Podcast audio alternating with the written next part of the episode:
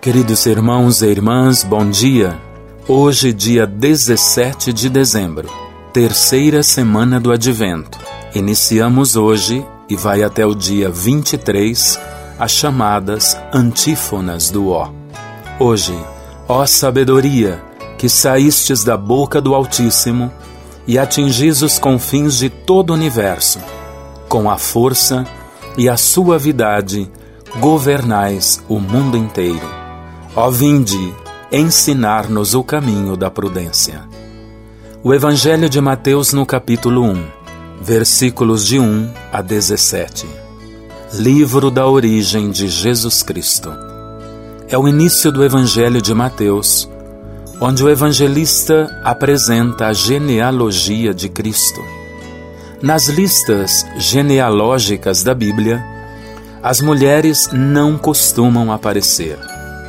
Na genealogia de Jesus, é um fato surpreendente e revolucionário. Aparecem algumas mulheres. São elas Tamar, uma incestuosa, Rabi, uma prostituta, Ruth, uma excomungada, Betsabé, adúltera, e Maria, que é solteira e está grávida. O que Deus está querendo dizer com isso?